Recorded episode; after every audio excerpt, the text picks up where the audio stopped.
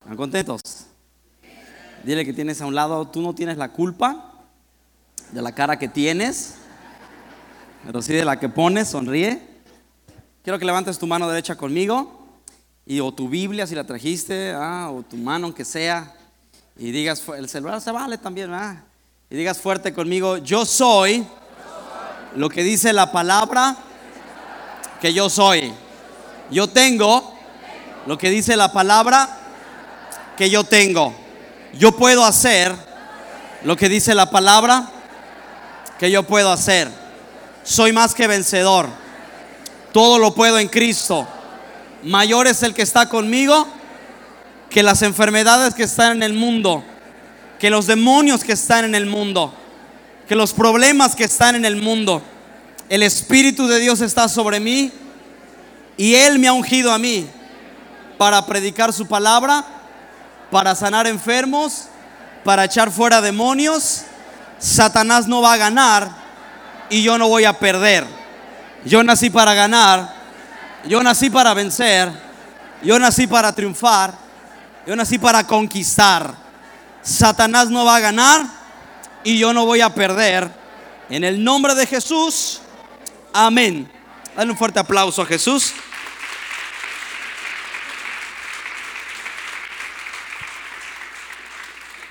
Y abra su Biblia o que saque su libreta o su celular, donde usted acostumbre anotar, hágalo. Y yo quiero hablarte hoy un tema muy sencillo, pero yo quiero en esta tarde edificarte en la fe y que tú puedas recibir fe en esta tarde. Hebreos capítulo 11, versículo 1 al 3.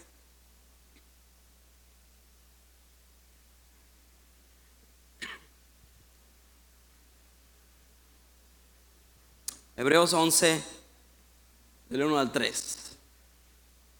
¿Lo tienes? Ok, dice, tener fe es tener la plena seguridad de recibir lo que se espera. ¿Tú esperas algo de Dios? Tú tienes que tener la plena seguridad de que lo vas a recibir.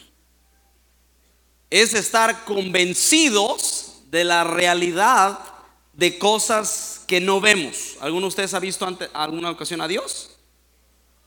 Pero creemos en Él, aunque no lo hemos visto, dice el apóstol Pedro también. Gracias. Nuestros antepasados fueron aprobados porque tuvieron fe. Por la fe sabemos, dice en otra versión, entendemos que Dios formó los mundos, el universo, todo lo que existe, la Vía Láctea mediante su palabra. Diga conmigo por su palabra. De modo que lo que ahora vemos fue hecho de cosas que no podían verse. La Biblia nos enseña que la fe nos da la capacidad de entender ciertas cosas. Por mucho tiempo se creyó que la fe era para gente ignorante, pero la Biblia enseña que la fe es para gente entendida. De hecho, la fe es un nivel de entendimiento mayor que el que te enseña el mundo o la sociedad. Porque la fe te hace, voy a decirlo así, la fe es para mentes que permiten, que te permite entender cosas que no vas a entender con el raciocinio normal, natural y humano. La fe es algo más grande. Pero la fe es extraña también. La Biblia dice que Dios creó todo lo que existe de, en base a qué. A ver. ¿Se oye mejor así? Pues sí, ok, yo espero que sí. Dios creó las cosas basado en qué o comenzando en qué. No, de la nada. Ahora, mujeres, la nada sí existe. Porque luego las mujeres se nos quedan, cuando nos quedamos así como que idos o como que a los hombres y me preguntan a mi esposa, ¿qué estás pensando? Y nosotros le decimos, ¿y realmente estamos pensando en algo? No, realmente no estamos pensando en nada. Pero las mujeres no entienden eso. Y cuando uno les pregunta, ¿qué tienes? Ellas te responden, y lo tienen todo. O sea, nosotros sí no es nada, pero las mujeres sí es algo. Entonces, la nada sí existe, mujeres. Ustedes no, no pueden eso de no pensar en nada. Es mentira. Y saben? Ya he, he, descubierto que ya vienen mal desde, desde chiquitas. Sí, yo tengo dos hijas. La mayor ya, ya habla. Y, le, y la veo a veces enojada, molesta. Y le digo, hija, ¿qué tienes? ¿Y qué crees que me dice? Ya vienen dañadas desde pequeñas. La fe no tiene métodos, la fe tiene inventos. La mujer del flujo de sangre dice que tocó el borde del manto de Jesús y fue sana. Hasta ese momento nadie había sido sanada tocando el borde del manto de Jesús. Jesús nunca dijo, acercaos a mí, tocaos, tocaos mi manto y seréis salvos. Jesús nunca dijo eso. Pero dice la Biblia que esta mujer pensó, tocó el manto de Jesús y después que ella fue sanada, toda la gente comenzó a tocar el manto de Jesús. Porque nunca antes nadie lo había hecho. Pero la fe inventa cosas y Dios respalda la fe. Ahora, no, cosas locas, pero sí cosas que Dios nos guía a hacer. Dios habla también a través de los animales. Dios le habló a Balaam por medio de una burra. La burra hablándole al burro, ¿no? De, de Balaam. Dios le habló a Pedro por medio de un gallo. ¿Sí o no la fe es rara? ¿Sí o no? Noé construyó un arca cuando nunca antes había llovido. Ahora, ¿cuántos creen que, Dios ah, le mandó a, Noé que construyera el arca? ¿Cuántos lo creen? Lo crees porque ya, lo, ya, sucedió, ya lo viviste. Pero si tú y yo hubiéramos estado en la época de Noé, ¿hubiéramos creído en él? La neta, no. ¿Qué trae este viejito? Yo creo que se encontró una hierba en el monte y se la fumó y está construyendo un arca.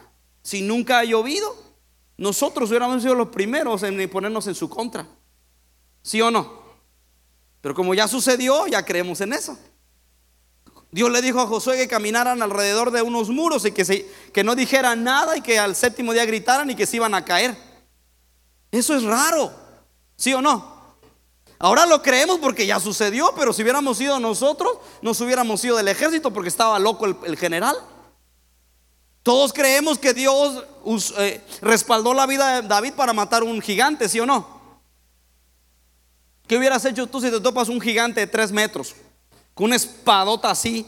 Y dice, te voy, y te voy a matar y te voy a dar tu carne a los, a los perros. ¿Qué hubieras hecho tú? Yo me voy. Y todos decimos, ah, que mi gigante, que voy a ver. Está bien. Pero ¿qué hubiéramos hecho si hubiéramos estado en la situación? Seamos sinceros y honestos. Ahora, la, fe es rara, la fe es extraña, nos hace hacer cosas extrañas. Y creemos que la Biblia es un libro de historias bonitas para, dormir, para leer antes de dormir. Pero la, Biblia no es un libro de historias, la Biblia es un libro profético que nos enseña que si dice aquí que otros lo hicieron, yo también lo puedo hacer. Si dice que ya lo hicieron antes, entonces tú lo puedes hacer hoy también. Nada más asegúrate que sea Dios. No vaya a ser que quieras caminar sobre el mar y te vayas a la principal y te ahogues si Dios no te guía. Pero si dice que está ahí es porque yo lo voy a creer porque puede suceder otra vez. Ahora, el libro de Mateo capítulo 6, verso 24. Te voy a quiero hablarte hoy de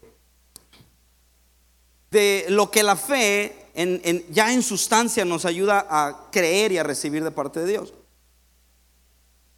Mateo 6, 24 al 27. ¿Lo tienes?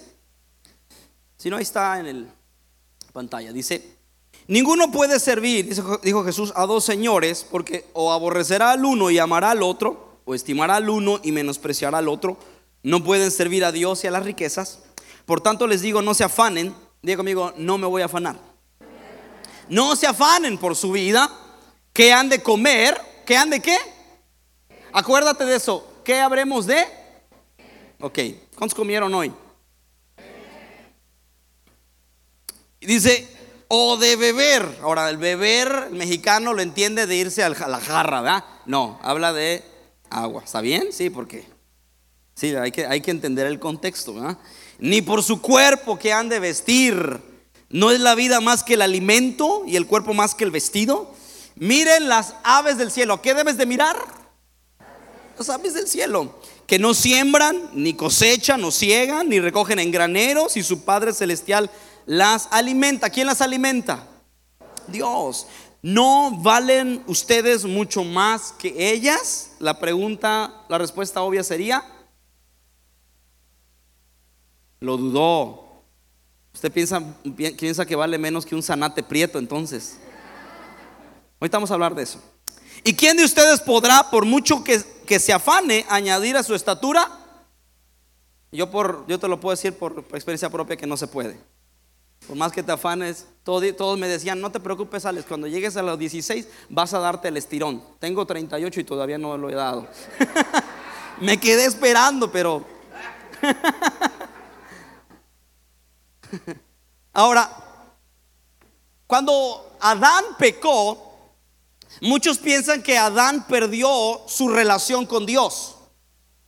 Muchos piensan que ya Dios jamás le volvió a hablar y que córtalas y nunca nos vamos a llevar otra vez. Pero no fue lo que sucedió, porque de hecho Dios perdona a Adán, no sé, no sé, entre líneas si tú, si tú lees la Biblia, se mata un cordero, se viste con las pieles de esos corderos a Adán y a Eva, hablando del primer sacrificio de un cordero en la Biblia, y se entiende que se, que se restaura la relación y, Dios le sigue hablando a los descendientes de Adán le habla a Enoch, quien fue su amigo. Después nace Noé, que fue amigo de Dios también. Después nace Abraham. O sea, dio el, perdón, el hombre no perdió su amistad o su relación con Dios, pero sí hubo algo que se perdió. Y vamos a ver qué fue lo que sucedió. Pero lo que sí sucedió es que Adán tuvo que ganarse ahora el pan con el sudor de la frente. Jesús, Dios le dice a Adán, Adán, por cuanto tú pecaste, ahora vas a comer el pan. ¿Cómo? Quiere decir que antes no se lo comía con el sudor de su frente, quiere decir que era más fácil.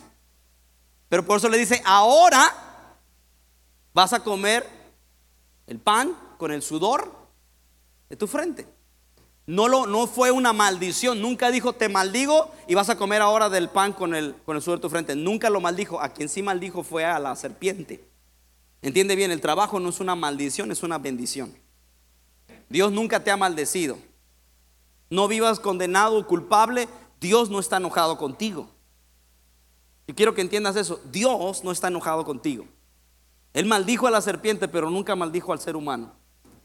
Entonces, le dijo, ahora vas a comer del fruto, del, pan con el sudor de tu frente.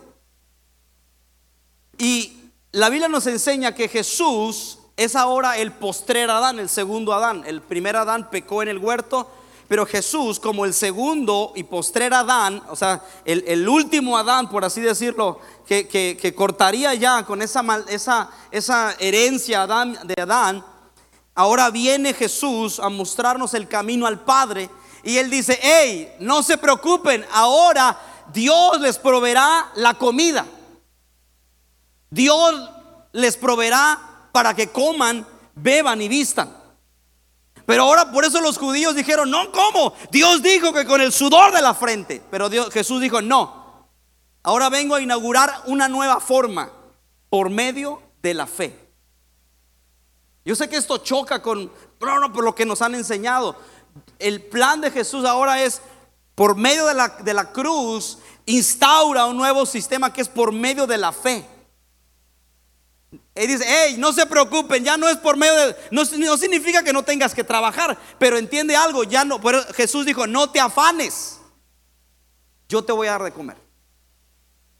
Yo sé que te está reventando esto la, la cabeza, a mí también me la reventó. Jesús inaugura una, una nueva forma de relacionarnos con Dios. Nuestro sustento ahora va a venir por medio de la fe en nuestro Dios y Padre que es nuestro Creador. No estoy diciendo que no tengas que trabajar. De hecho, Pablo dijo que el que no trabaja, pero ¿de qué sirve trabajar y afanarse y comerte el pan y al rato enfermarte? Por comerte el pan o buscando el pan por medio de, de estar todo afanado, estresado y angustiado. ¿De qué te sirve? Hay gente que trabaja toda la vida para curarse de la vejez, todas las enfermedades que se ganó por su trabajo. Dime si eso es vida. Mira, Proverbios capítulo 18, verso 20 y 21 afirma esto que estoy diciendo. Dice, tu forma de hablar, ¿qué hará? Ahí está. ¿Qué dice? ¿Qué es lo que te alimenta? ¿Tu trabajo o tu forma de hablar? Tú levantas la cortina, ay, siento que hoy me va a ir mal. Siento que ahora no va a venir turismo. Y aunque trabajes, le eches ganas, te afanes. Por eso hay mucha gente que le echa ganas, se afana y dice, no me, no prospero, no salgo adelante. Por, no es porque no trabajes, sino por tu forma de hablar.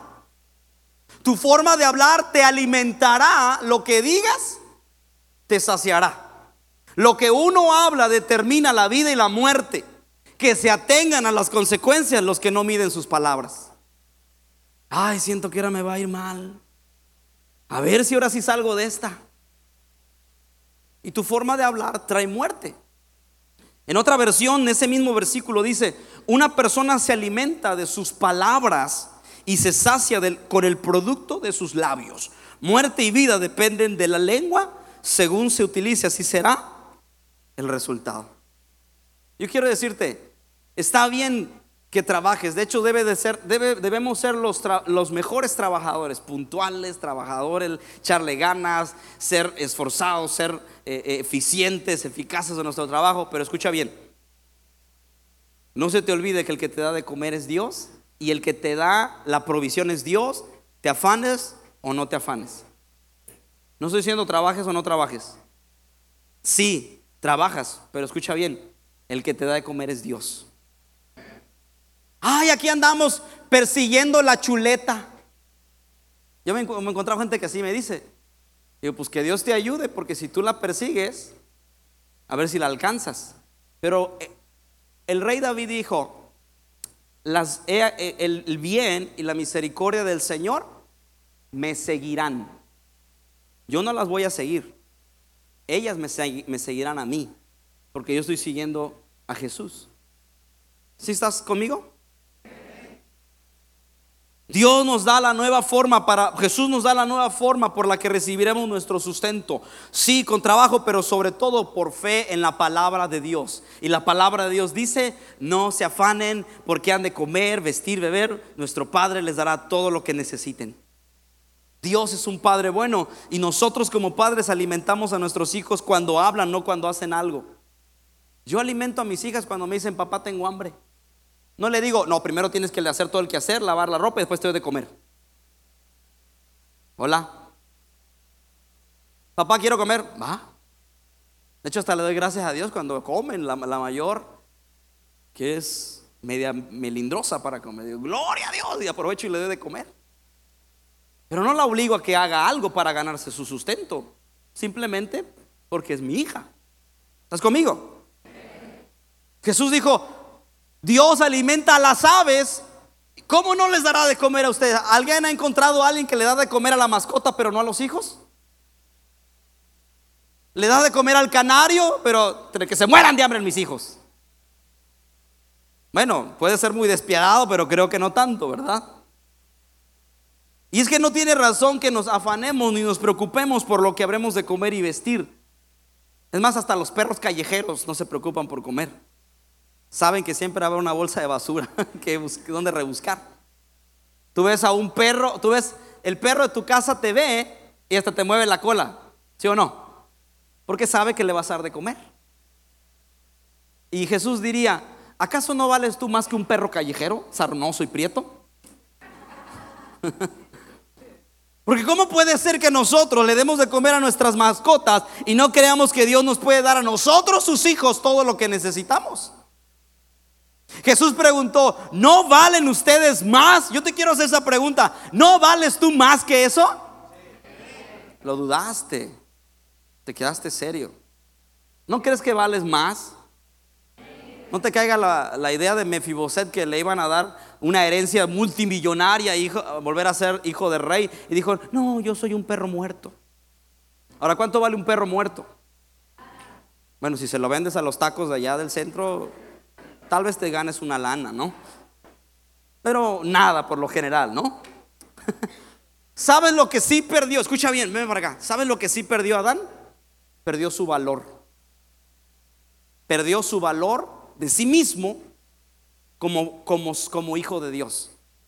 dejó de creer que porque había pecado ya no tenía derecho entonces a recibir la bendición de Dios. Y cuando tú y yo creemos que no valemos, no podemos ejercer la fe, porque la base de la fe es creer que tú vales. Yo te quiero preguntar, ¿tú crees verdaderamente que vales? Por supuesto que sí. ¿Cuánto vales tú? ¿Cuánto es mucho? Muchísimo. Ah, bueno, póngale pues números. Escucha bien lo que, lo que tú vales. Que Jesucristo, el Hijo de Dios, diera su vida por ti en la cruz. Eso vales tú. Y si Dios le da todas las cosas a su Hijo Jesús y dice que nos dio con Él todas las cosas, ¿cómo no nos dará todo lo demás? Valemos más que un ave. Vales más que ese, el pájaro ese de, de Plaza Sésamo, ¿cómo se llamaba? No, ya estamos viejos. No sé. ¿Eh? Abelardo. Que Piolín. ¿eh? Vales más que Piolín. Valemos más que cualquier ave que vuela en el cielo. El, el, ¿Cuándo has visto a un ave enferma de afán? Los animales tienen fe. La Biblia dice que los leoncillos le piden a Dios su alimento y Dios las alimenta. Nunca te pongas frente a un león que ha orado para que Dios le provea alimento. Jesús no dijo que no nos comparáramos con los demás, sino que nos no nos comparáramos con las aves, porque si creemos que somos más valiosos que los animales, ya estamos del otro lado. ¿Sabes cuál es el rollo que nos han metido? Que nosotros somos la especie de animales más inteligente. Yo no soy un animal. Animales eran ellos que dicen eso. nosotros somos hechos a imagen y a semejanza de Dios. Ahora, Mateo 6, 28 y 29, seguimos leyendo, dice, y por el vestido, porque se afanan, mujeres, no te afanes. ¿Qué me pondré en la cena romántica? Dice Dios, no te afanes, tranquila. Considera los lirios del campo como crecen, no trabajan ni hilan, pero les digo que ni un Salomón con toda su gloria se vistió así como uno de ellos. No dice que no trabajemos, pero porque el sistema nos ha enseñado que si no trabajo va a faltar la comida. Pero el sistema de Dios dice que aún los animales que no trabajan tienen comida. ¿No hará más por nosotros Dios? El problema es que nosotros asociamos nuestro bienestar de acuerdo a cuánto dinero tienes en tu cuenta de bancos o abajo del colchón, de los costales, de a 50 centavos que tienes ahí guardado. ¿ah? Muchos para sentir que tienes mucho dinero. Y el problema es ese, que nosotros asociamos nuestro bienestar con la cantidad de dinero que tienes en el banco y luego decimos que el Dios de las riquezas no es nuestro Dios. Pero sí o no, ¿acaso cuando traemos dinero nos sentimos grandes y cuando nos traemos nos sentimos pequeños? Eso es una señal de que entonces el Dios de la riqueza sí es nuestro Dios. Pero Jesús nos enseñó que todo lo que pidamos a Dios creyendo que vendrá, sucederá. Ahora, ¿cuánto es todo? ¿Seguros? Porque Jesús no dijo, todo lo que pidan al Padre, teniendo con qué pagarlo, le vendrá. Y el problema es que hacemos oraciones según nuestro salario y nuestros ingresos.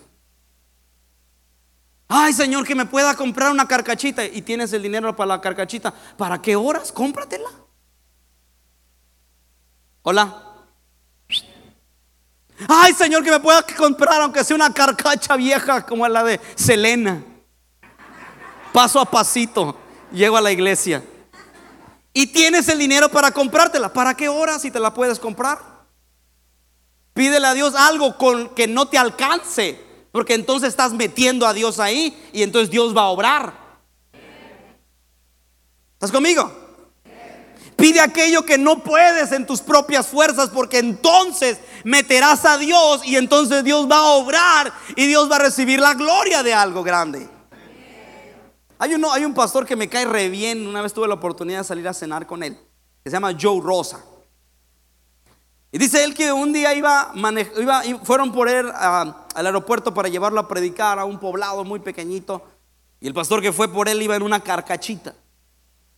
Y dice que él se metió y pues bueno, pues vámonos. Y, iban ahí, iba platicando el pastor y todo. Y, Y de pronto le dice, pastor, yo, ayúdame a orar. Y le dice, pues, ¿por qué quiere que oremos, pastor?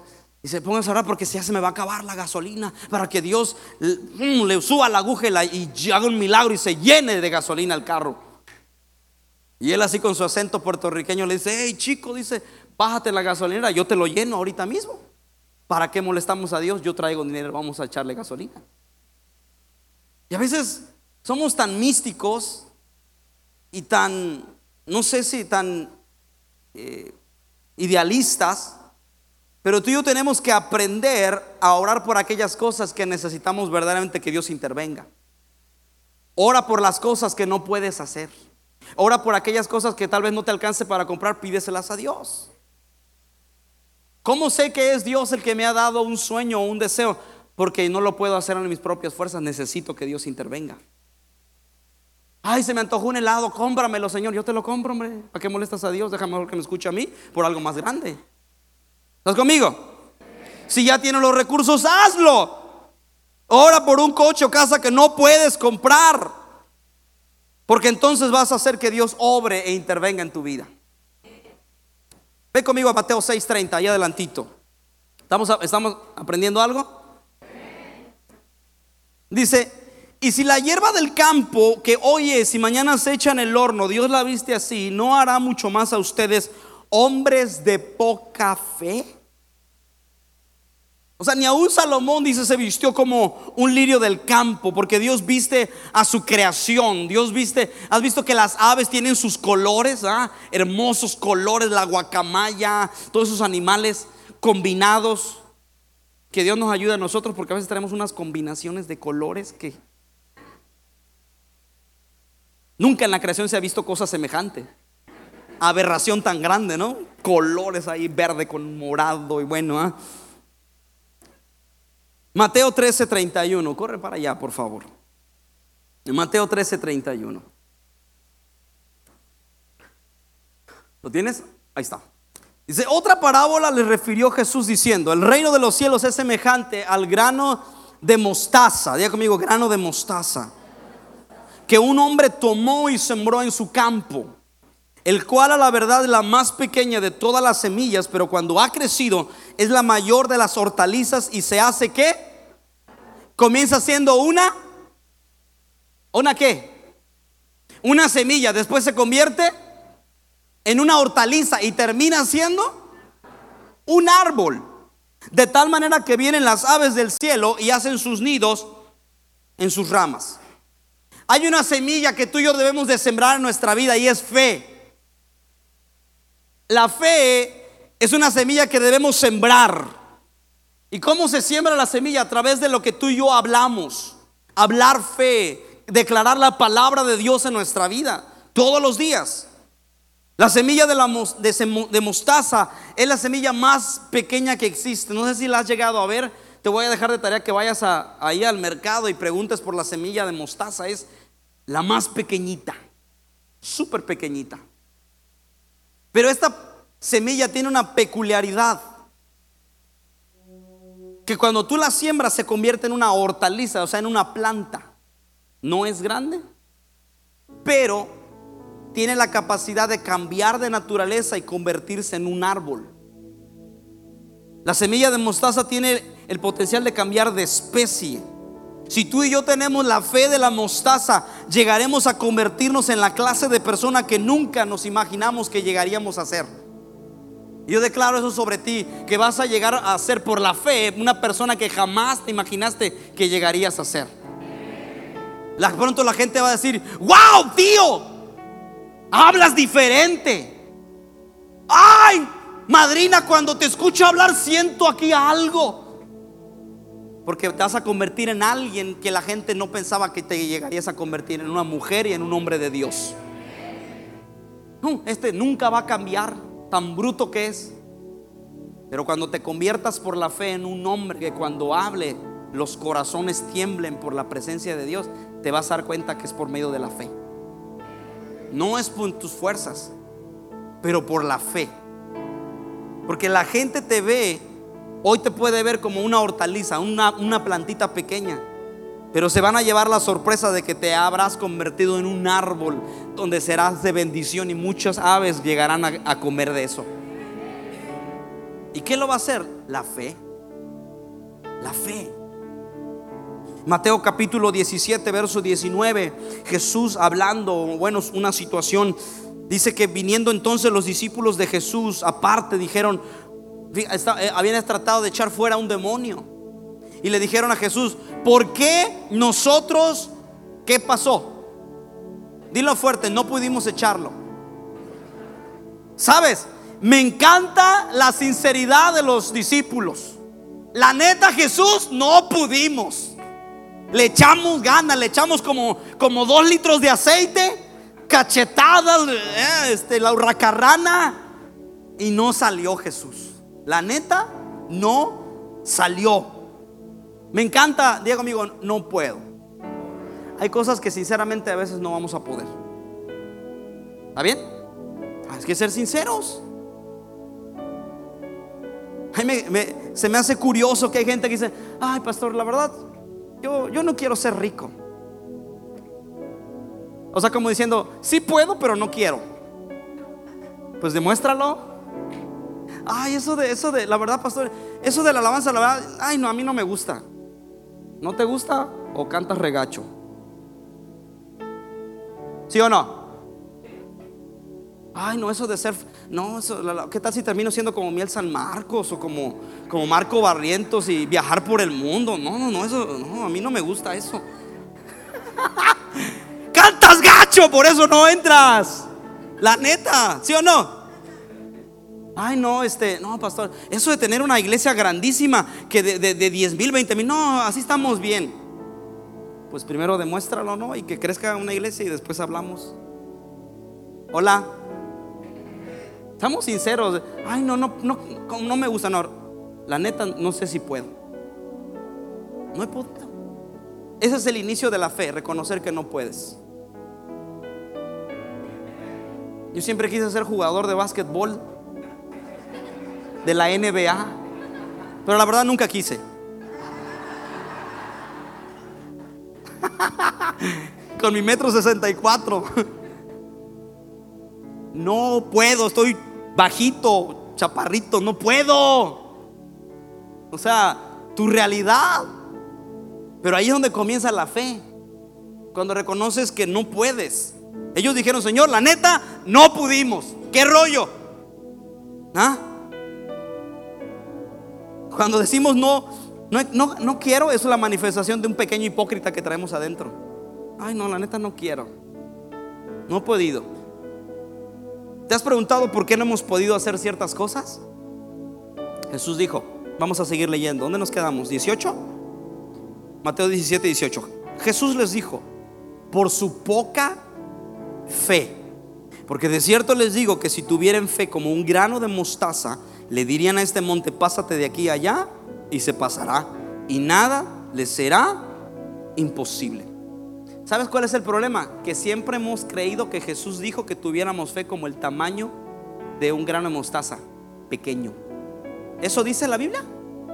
A ver, léelo otra vez porque muchos hasta y tuvieras fe como ahora está bien, no está padre la canción, ¿no?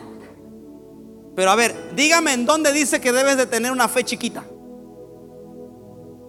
Jesús dijo, si tuvieras fe como un grano de mostaza, pero no se refiere a una, a una fe pequeña. Porque el, grano de mostaza, aunque inicia pequeño, termina grande. Jesús nunca dijo que tuvieras una fe chiquita. Porque si tienes una fe chiquita es porque no te has dado la tarea y la responsabilidad de acrecentarla. Ay, que, que me ore el pastor. Ahora, no, no está mal que, queremos por ti, pero seamos honestos. Ahora, no sucede aquí, yo sé que ninguno de los que estamos aquí tenemos esa mentalidad, pero pudiéramos caer en la idea de, ay, ¿para qué oro? Mejor que me ore el pastor.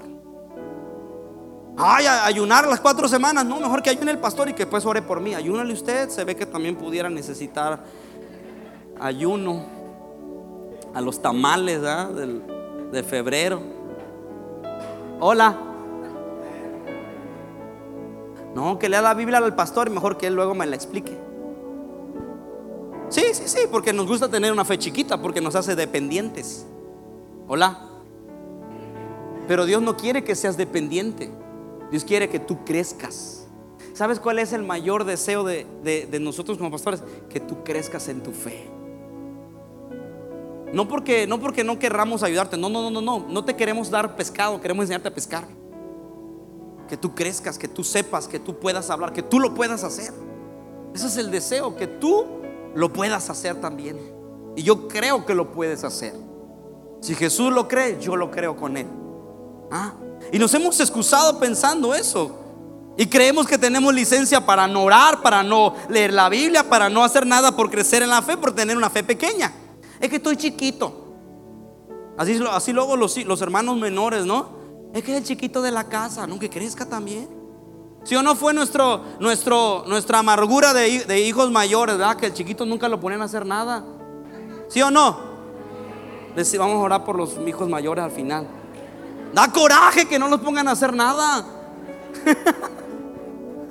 ya me estoy sanando yo también, ¿no? Que crezcan también. Romanos 12:3, por favor. Oh, vamos a apurarnos porque come el tiempo. Digo pues por la gracia que me es dada a cada cual que está entre ustedes que no tenga más alto concepto de sí que el que debe tener, sino que piense de sí con cordura conforme a la medida de qué? Que, que qué? A ver, Dios repartió a cada uno la medida, una medida de fe. Pero la realidad es que Dios a todos nos ha dado fe. Ay, que yo siento que no tengo fe. Tú tienes fe. Dios te dio una medida de fe. Todos tenemos fe. En cierta medida tenemos fe. Todos comenzamos con una medida de fe. Pero tenemos que acrecentarla. Ahora, vea a Mateo capítulo 14, verso 29. Vamos a juntar estos versículos. Vamos a aprender algo. Mateo, Mateo 14, 29 al 31. ¿Está listo? Ahí está. Y él, Jesús, le dijo, ven, Pedro. Y Pedro descendió de la barca y caminó sobre las aguas y fue hacia Jesús. Pero al ver el fuerte viento tuvo miedo y comenzó a hundirse. Entonces gritó diciendo, Señor, sálvame.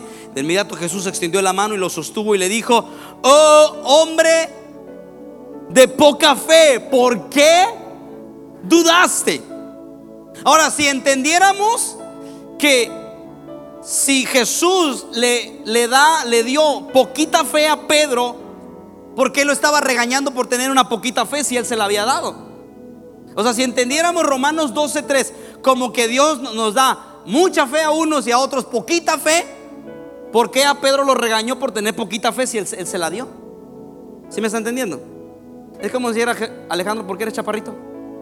¿Por qué eres bajito? O porque eres flaco, o porque eres gordo, porque tú sí me hiciste. ¿Sí o no? Entonces no quiere decir Romanos 12 que Dios a uno les dio mucha y a otro les dio poca. No es lo que quiere decir. La pregunta entonces, ¿qué es lo que sí quiere decir? ¿Sí estás conmigo?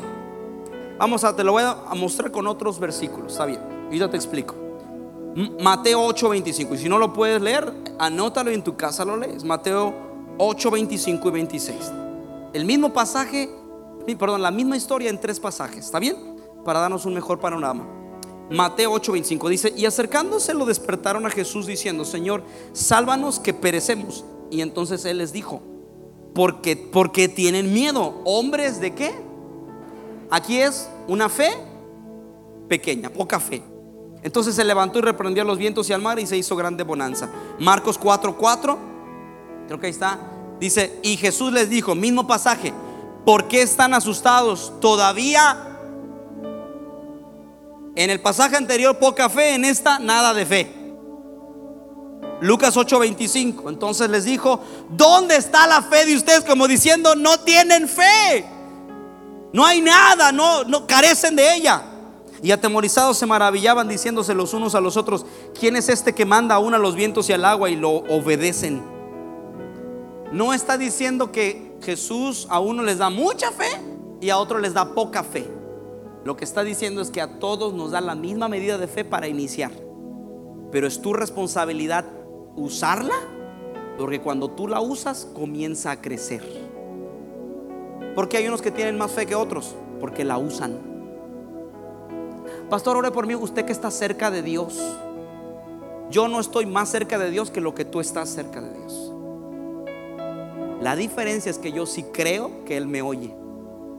Y si tú crees que Él te oye, los mismos resultados vas a tener. Porque Dios no hace acepción de personas.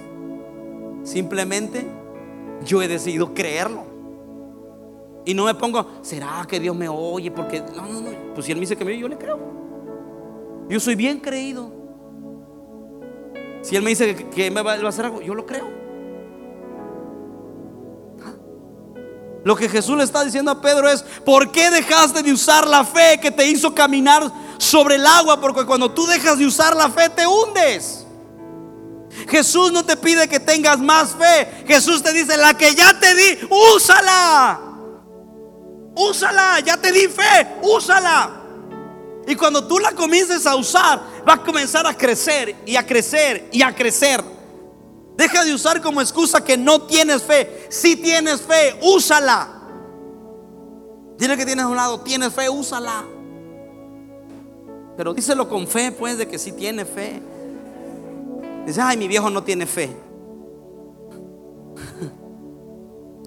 Dios comenzó a obrar en nosotros desde la nada. Diga conmigo, desde la nada. Como en el principio de la creación. ¿Cuántos hemos experimentado la nada? Cuando no tienes, ¿lo has experimentado? Unos años atrás mis, mis padres y, mis hermanos y yo somos cuatro hombres. Vivíamos aquí en Sigua.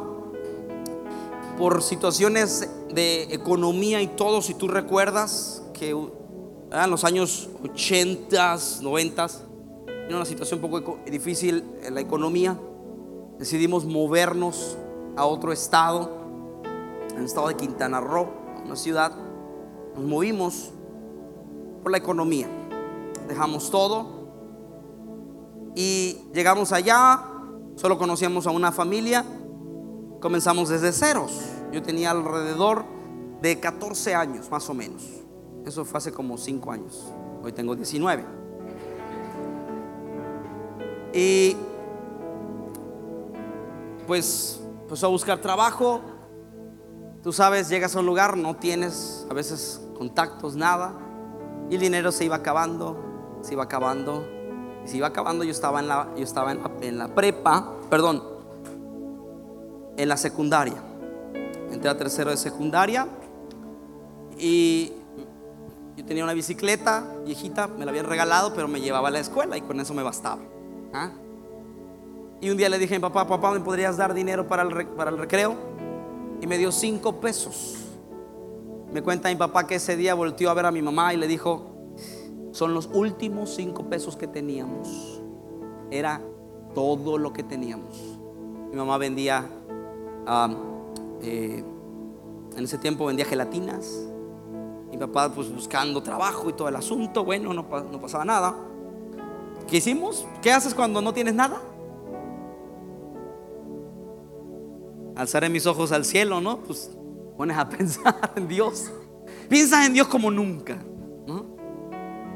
Empezamos a buscar a Dios. Y porque no, no, éramos así como que grandes cristianos tampoco. ¿ah?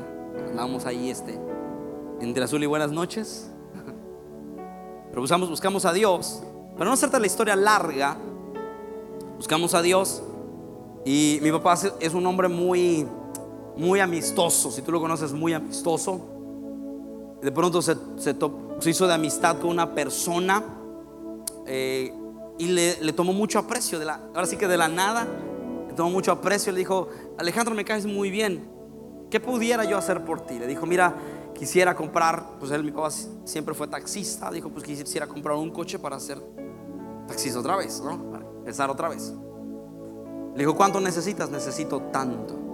Y le dijo, veme a, a ver a tal lugar, te voy a ayudar. Y fue y le dio exactamente la cantidad que necesitaba para un coche bueno y decente, ¿no? No último modelo, pero bueno y decente. Entonces le dio el dinero y le dijo, no te preocupes por pagármelo, si puedes pagármelo bien, si no, no te preocupes. dijimos, no, pues ya tenemos dinero para el coche, hay que ir a comprarlo. nos movimos a una ciudad más grande donde, donde vendían más, más coches. Y dice mi papá que buscando en una, en una casa, en una, colonia, escuchó una voz que le dijo, dale a la izquierda. Dijo, pues, ha de ser un presentimiento, ¿no? Y dio a la izquierda, vio a la izquierda y vio un lote de coches en una casa. Y preguntando, topamos que era una persona de Acapulco.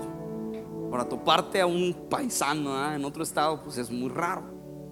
Total que terminaron conociéndose y le dijo, pues escógete y te lo y llévate el carro que tú quieras. Dijo, me gusta este suru. y dijo, ese suru no lo vendo porque es de mi esposa. Dice, pero sabes que me caíste bien, te lo voy a vender. después le digo a mi esposa a ver qué le digo, ¿no? y lo compró. Y nos llevamos el carro a casa, lo puso en el estacionamiento de la casa y dijo, bueno Dios, ya tengo el carro, me falta la placa. Pues mándamela de una vez, pues ya me mandaste el carro.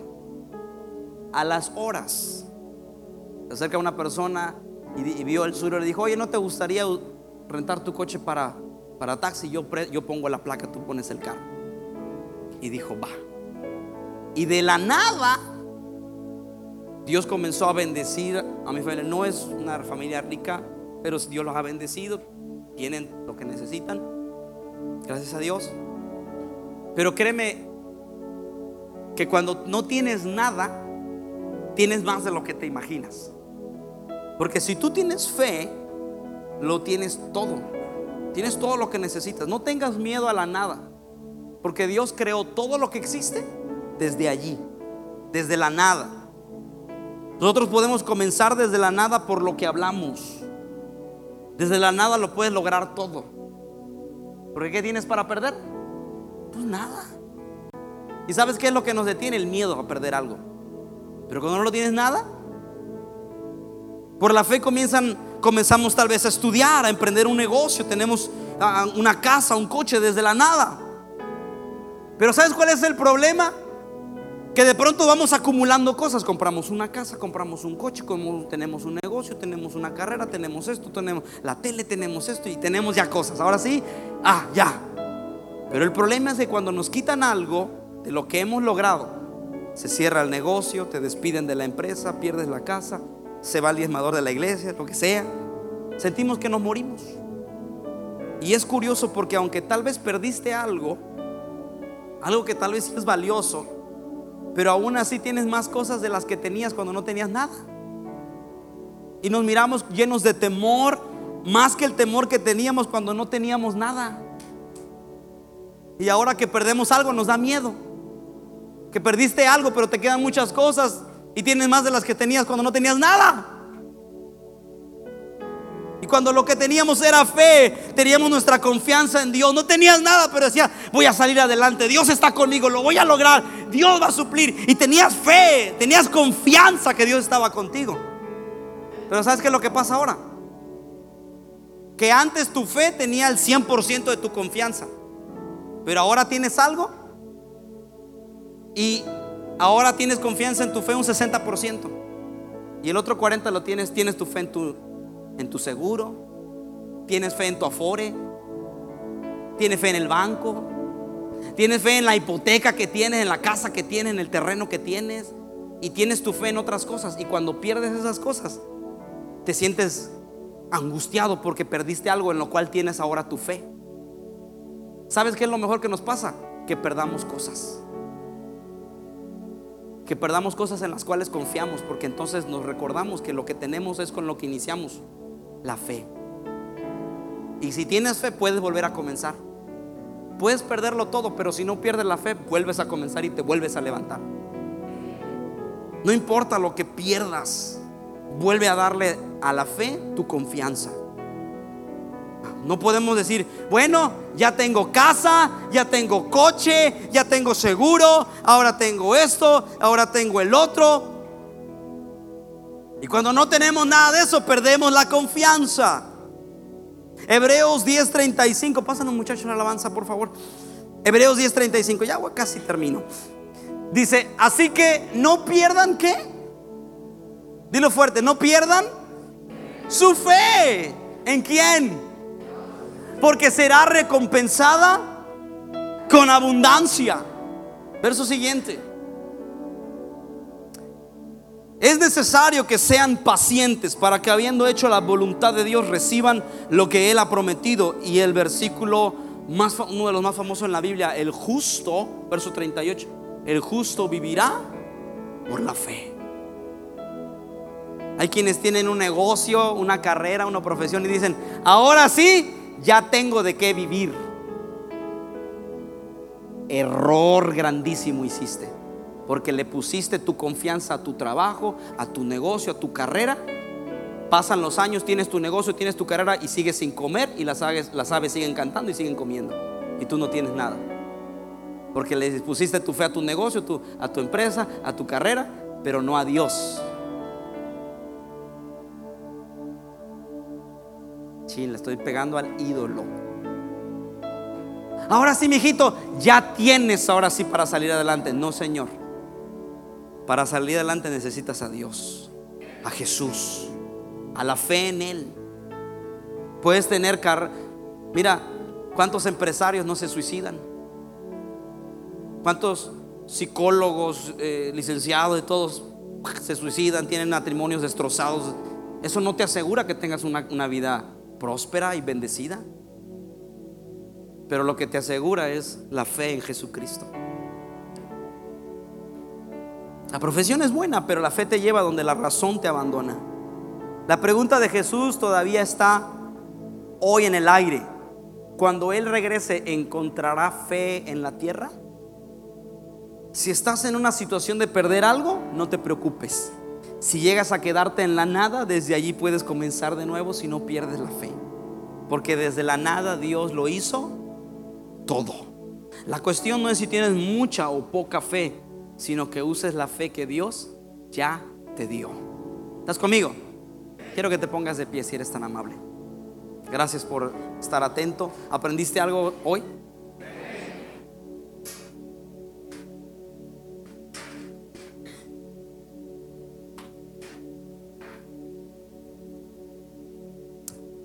Entonces, ¡ay!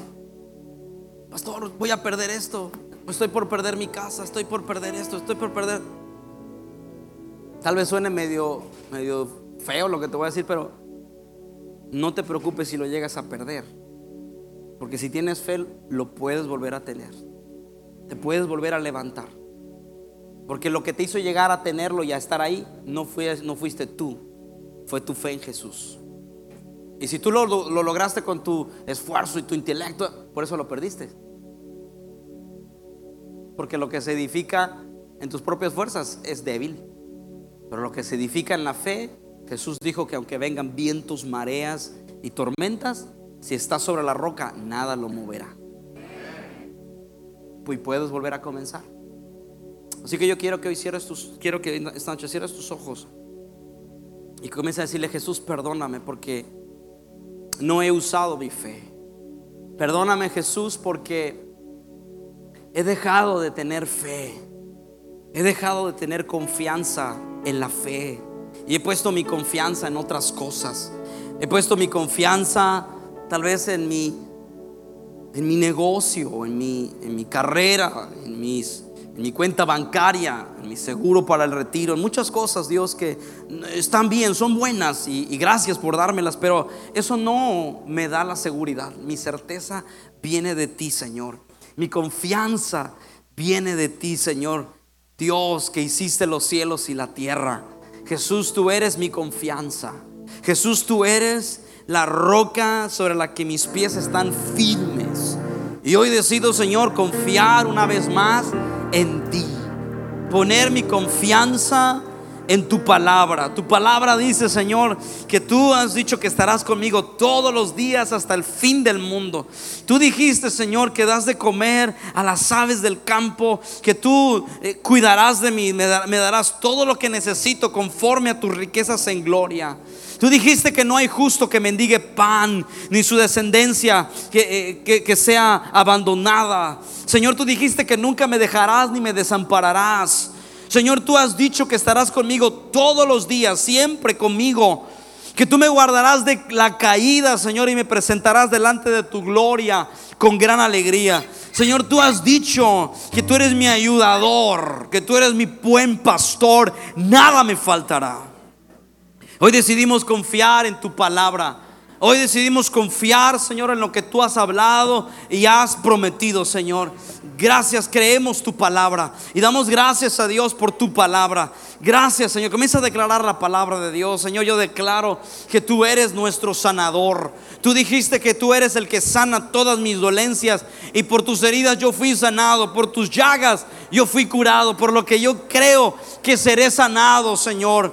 En el nombre de Jesús, yo creo que tú eres mi sanador, que tú eres mi ayudador, mi proveedor, que tú eres el que me guarda, eres la sombra a mi mano derecha, Señor. Tú eres quien me ayuda, me guarda, me fortalece. Tú eres mi protector, mi amparo, mi refugio, mi roca fuerte. Tú eres mi confianza, Señor. Tú eres mi confianza, Jesús. Te damos gracias en esta, en esta tarde. Levanta tus manos al Señor, dale gracias. Dile, Señor, yo confío en quién eres tú. Vamos, abre tu boca. Usa tu boca. El poder de la vida y la muerte están en poder de la lengua. Por tus palabras, dice, serás saciado. Abre tu boca y declara la palabra. Señor, declaro tu palabra. Yo sé que tú estás conmigo. Si tú estás conmigo, ¿quién contra mí, Señor? ¿Quién contra mí? Si tú lo hiciste ayer, lo harás hoy. Porque tú eres el mismo ayer, hoy y por los siglos de los siglos.